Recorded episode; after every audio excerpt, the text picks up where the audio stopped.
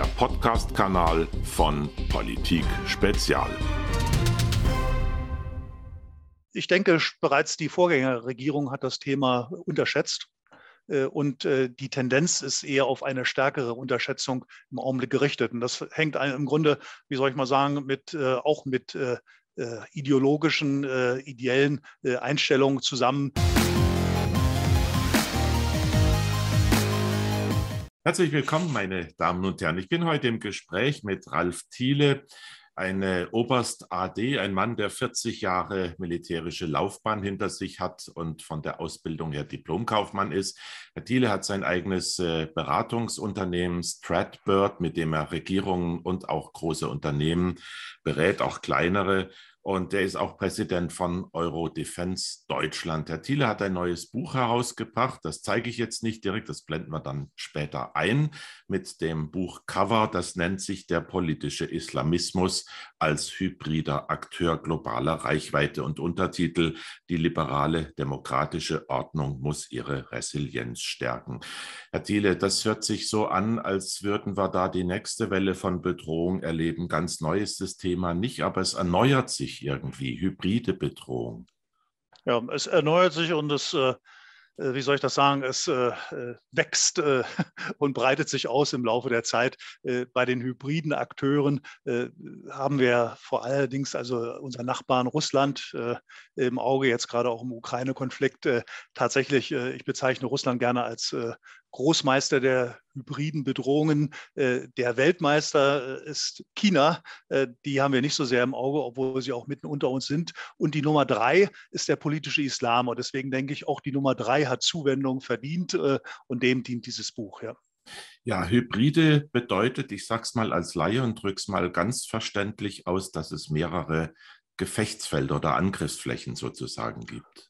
Genau, ganz, ganz vielschichtig. Also ich, ich mache es wieder mit der Ukraine, äh, wenn man sich das äh, anschaut, oder Russland, sagen wir mal, als hybriden Akteur. Äh, er zimmert an der ukrainischen Grenze so eine Art Bedrohungsspektakel, indem er da seine Truppen üben lässt. Äh, wir erfahren aber auch äh, Geheimdienstoperationen mitten in der äh, Berlin, wo Mitarbeiter der russischen Botschaft aus dem Fenster fallen oder andere im Tiergarten ermordet werden. Wir sehen Cyberangriffe im großen Stil. Unser BSI in äh, Deutschland hat eine Großwarnung herausgegeben. Wir sehen die Flüchtlingsschwämme an der äh, weißrussischen Grenze. Also was ich sagen will, ist, es findet einfach ein multispektrales Geschehen statt. Das ist, das ist Hybrid und äh, wir neigen dazu, und so betrifft das auch den Islamismus, uns irgendeinen Teilaspekt herauszunehmen und zu denken, wir würden jetzt verstehen, was passiert. Und das ist der, der große Mangel in jeglicher Hinsicht und so auch beim politischen Islamismus. Ja, das führt uns zwar jetzt kurz von Ihrem Buch weg, aber wegen der Aktualität, wenn Sie erlauben, würde ich das gerne vorziehen. Der Ukraine-Konflikt, Sie haben ihn ja bereits genannt. Wie ernst müssen wir das nehmen, wenn man gestern Abend äh, Fernsehen geschaut hat oder heute in die großen Zeitungen auch reinschaut, dann stehen wir am Rande eines Krieges. Der ist ja auch vom Westen ziemlich mitgeschürt worden. So sehe ich das auch. Also der, der Westen ist äh, stolpert naiv, äh, äh, unbedacht im Grunde immer näher an eine militärische Auseinandersetzung, die ursprünglich von Russland nicht so gedacht ist. Das, das Grundproblem, das bei uns leider auch nie auftaucht in unseren Gesprächen. Äh, ich war ja damals dabei, als der Warschauer Pakt implodierte und sich Deutschland vereinte. Da war ich äh, beim NATO-Oberbefehlshaber äh, in Funktionen. Und natürlich war so Gegenstand der Besprechung, ihr gibt uns die deutsche Einheit und wir lassen euch in Ruhe, wir rücken euch nicht auf die Pelle. Die Wahrheit ist aber, dass wir sofort äh, auf die Pelle gerückt sind. Äh, zum Beispiel ist ganz frühzeitig amerikanische Spezialkräfte äh, nach Georgien gegangen. es gibt eine amerikanische Staatssekretärin, die schon unter Obama, jetzt bei Biden ist er wieder in der Regierung, sagte, erst fällt Kiew, dann fällt Moskau. so, dass das, wir üben mit allen möglichen Kräften in und um die Krim zur See. Selbst die Bundeswehr ist da. und dass sich Putin das nicht gefällt, äh, das kann ich verstehen. Umgekehrt würden ja den Amerikanern auch nicht gefallen, wenn vor Kuba jetzt die Russen rum, rumspringen würden, alles Mögliche anstellen würden. Also hier gibt es einfach äh, äh ein, ein Problem, äh, äh, das wir durch Deeskalation von unserer Seite relativ leicht meistern könnten. Äh, zum, zum Zweiten haben wir äh, das ökonomische Instrument aus der Hand gegeben. ich war oft in Moskau auch zu politischen Gesprächen und die Russen wollten eigentlich im Grunde nur Kapitalisten werden. und irgendwann haben wir denen gesagt, wir wollen euch nicht haben Obama sagte, ihr, ihr seid jetzt keine Weltmacht mehr, sondern Regionalmacht, äh, setzt euch an den Katzentisch und haltet den Mund.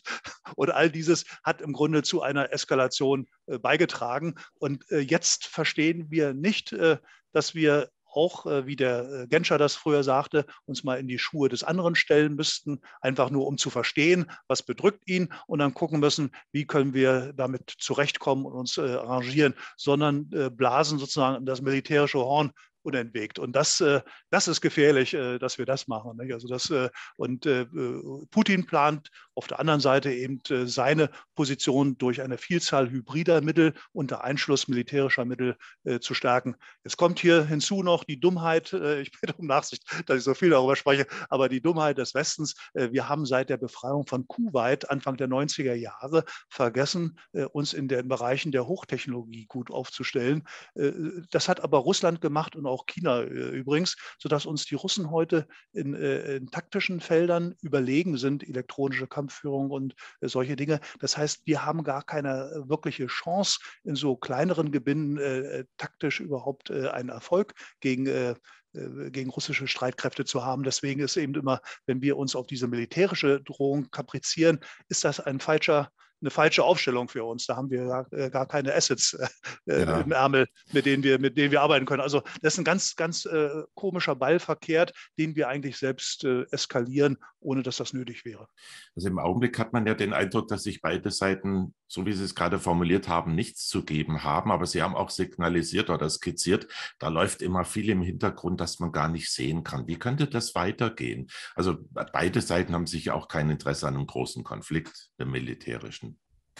Nein, äh, nein, so ist das. Ich meine, äh, generell ist das große Spiel, äh, bei dem China übrigens auch dabei ist, das Thema Wettkampf der Systeme. Ist eigentlich das demokratische System das bessere oder ist ein autoritäres System gelenkte Demokratie, wie äh, Putin das äh, mal nannte, ist das das bessere System. Aber die Chinesen spielen auf der, auf der Wiese auch. Und von daher wollen wir natürlich äh, gern die Diktatoren von ihrem Stuhl bringen. Regime Change nennt sich, nennt sich das. Und die wollen uns mal die Endlichkeit unseres, unserer demokratischen Möglichkeiten vor Augen führen. Das passiert sozusagen auf der Großwetterlage. Und äh, das führt dann eben auch zur Lösung. Im Grunde, wenn wir die Autokraten etwas äh, Autokrat sein lassen und zumindest akzeptieren, dass das äh, äh als Übergangsstaatsform, sage ich mal, akzeptieren mit der Hoffnung, dass die dann ja vielleicht eines Tages doch demokratisch werden könnten, dann brauchen die sich auch nicht so bedroht fühlen und mit dem ganzen hybriden Instrumentarium fahren.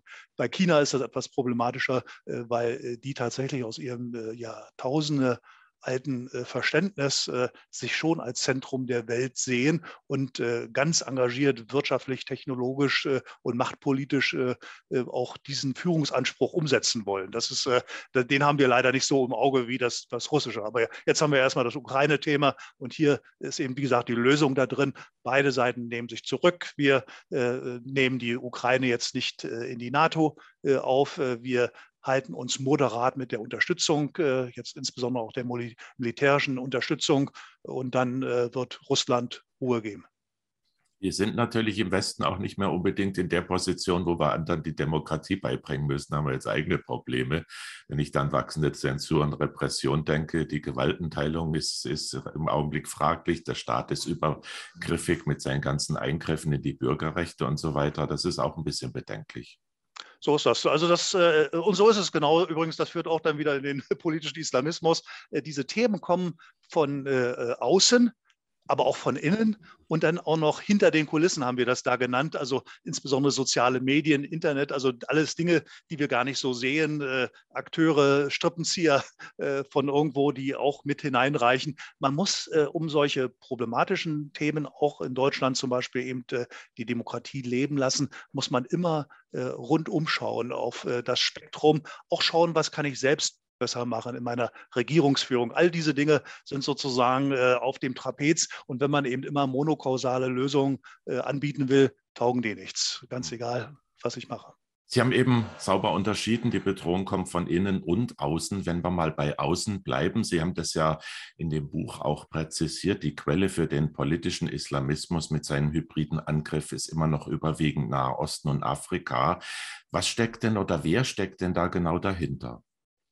Ja, wir haben ja, äh, das ist äh, natürlich immer im Detail nicht, äh, nicht ganz exakt festzustellen, aber im Grunde sieht man es, sieht man es schon, weil es eben etablierte Player gibt, die immer wieder spielen. Nicht? Wir haben zum Teil also die Muslimbrüder, das ist interessanterweise übrigens etwas von Deutschland im Zweiten Weltkrieg und danach gezüchtetes, also stark von hier protegiert worden. Ähm, wir haben den Wahhabismus, das heißt, wir reden hier de facto von äh, Saudi-Arabien im Grunde das äh, viel finanziert. Äh, wir haben auch, das reicht bis natürlich Iran ist einer der Hauptplayer, den man sehen muss, also auch besonders versiert, intelligent und vielfältigst in seinen hybriden Instrumenten, die sie eben auch vom Weltraum bis in den Libanon oder nach Palästina in die verschiedenen Gruppen hinein nutzen, aber natürlich nach Deutschland hinein auch. Und wir haben nicht zuletzt vielleicht auch die AKP unter der Führung Erdogans als einen dieser Akteure. So, die sind mit Geld, mit Ausbildung, mit ideologisch dabei, eben ähm, ihre Kohorten zu schüren. Und das sind dann meinetwegen, wenn ich jetzt mal türkische Minderheiten in Deutschland nehme, DTIP äh, durchaus also auch äh, größere Brocken, äh, die in anderen Ländern sind. Und das ist, äh, äh das gilt äh, generell als ein klassisches hybrides Szenario, dass man sich eben eigene Minderheiten sucht und die orchestriert.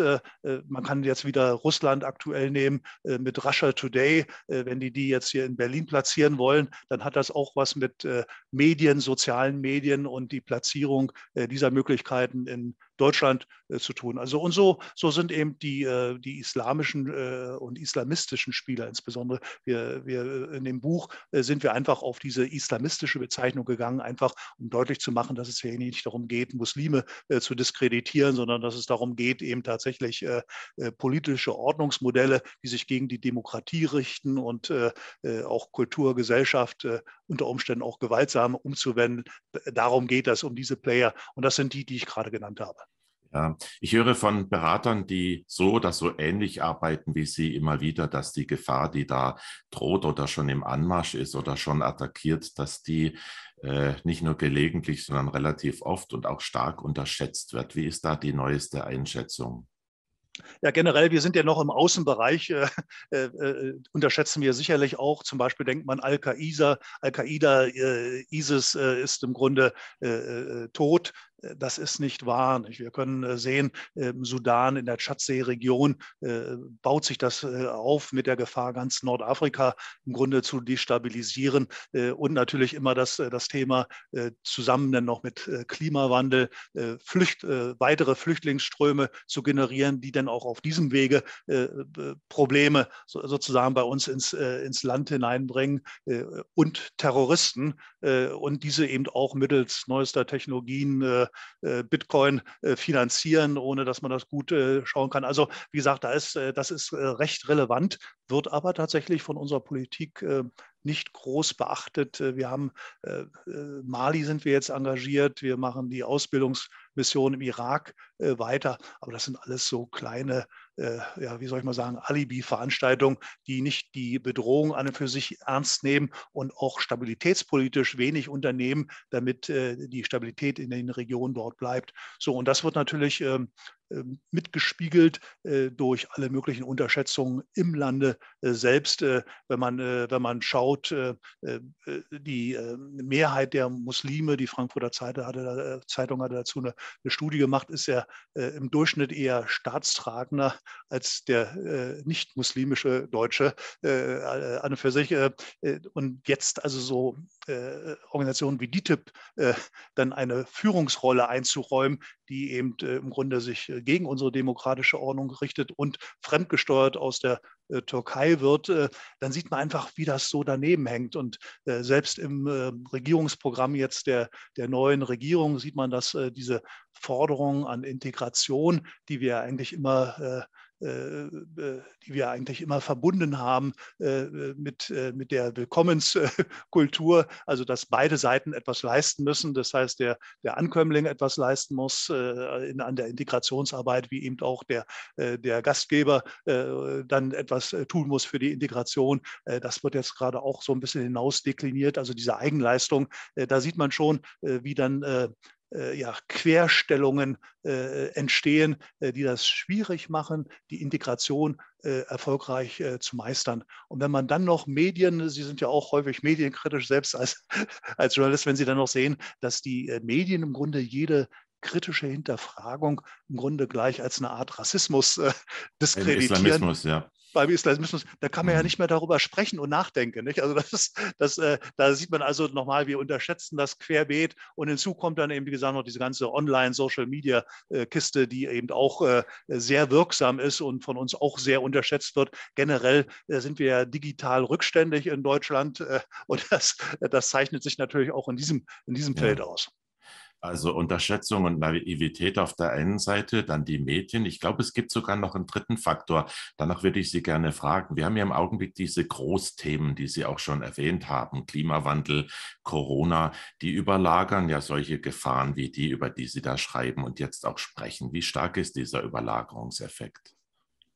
Ja, äh, der Klimawandel überlagert äh, sicherlich im Augenblick alles Mögliche. Und äh, ich sehe das auch bei anderen Themen. Ein aktuelles Thema ist ja nach wie vor auch noch die Katastrophe Ahrtal. Wenn man das zum Beispiel sieht, da wird einfach verschwiegen. Da sieht man das wunderbar. Deswegen nehme ich dieses Beispiel 1800, was war es, 4 gab es die erste Katastrophe, 1910 die nächste. Man hat dann alle möglichen Planungen für Rückhaltebecken gemacht und so und wurde dann 2016 durch die nächste äh, Jahrhundertkatastrophe überrascht, um dann 2021 endgültig platt gemacht zu werden. Und dahinter steht Verwaltungsversagen. Es ist also nicht die Klimakatastrophe an und für sich, äh, die viele dieser Probleme bringt, sondern Mangel, äh, Mangel an, an, an guter Verwaltung, an guter äh, Staatsführung im Grunde, die sich um diese Themen vernünftig kümmer, kümmert. Und Klimawandel findet statt. er wird manche dieser Probleme noch erhöhen, aber der nimmt nicht den Zwang zu besserem Handeln, zu besseren Führen, zu besseren Katastrophenschutzplänen weg. Und das trifft genauso hier jetzt eben auch zu. Das heißt, äh, Klima hängt eben oben drüber, äh, verdunkelt äh, im Grunde die Sicht. Äh, und das ist natürlich gefährlich für eine Demokratie, die jetzt im Corona-Kontext ja sowieso wackelt, weil eben äh, äh, viele Bürger eben äh, das Vertrauen in ihre Führung verlieren. Und da sollte man eben insbesondere darauf achten, dass denn die eigene staatliche Performance einfach besser und gut genug ist, damit die Vertrauensbasis bestehen bleibt und wir eben nicht noch zu den Corona-Katastrophen Islamismusprobleme auch noch staatliche, ja, staatliche Demokratieprobleme bekommen. Ja, Herr Thiele, Sie sprechen ja mit vielen politischen Entscheidern, Sie sprechen mit Top-Managern. Ähm, Sie schauen sich natürlich die neue Regierung genau an, das haben Sie ja schon deutlich gemacht. Haben Sie den Eindruck oder kriegen Sie Signale und Eindrücke, dass die das Thema, über das wir hier sprechen, politischer Islamismus und seine Bedrohung für unsere Gesellschaft, dass das äh, von der neuen Regierung ernst genommen wird? Ernst genug? Also ich denke, bereits die Vorgängerregierung hat das Thema unterschätzt.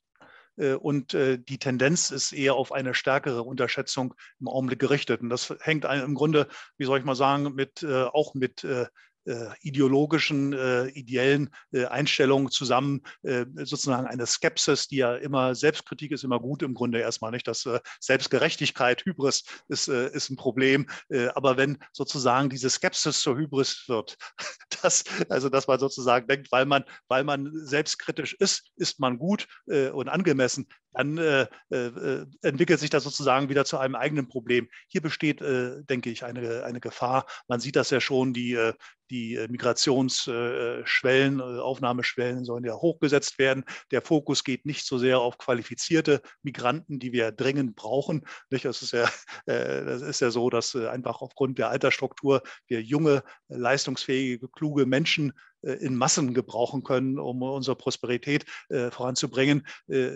Stattdessen bekommen wir eben problematische Flüchtlinge und reizen sie hierher zu kommen, die dann auch noch mit einer äh, Kultur, wie soll ich mal sagen, des Antisemitismus äh, äh, äh Probleme mit der Gleichstellung der Frau haben und dieses jetzt bei uns in die äh, Schulen äh, tragen und in die Gesellschaft tragen und auf in die Demonstration, also auch auf die Straße tragen. Und dann ist eine Toleranz diesen, äh, diesen Entwicklungen gegenüber unangebracht. Nicht? Sie wackelt dann im Grunde an den Grundfesten unseres, äh, unseres Staates und sie hilft diesen Menschen auch nicht weiter. Sie hilft auch der Mehrheit der Muslime tatsächlich in Deutschland nicht weiter.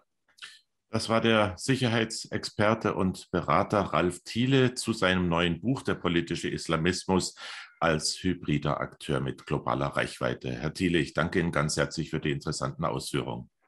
Ja, danke, Herr Gärtner, für das Interview. Danke. Ein Podcast von Politik Spezial.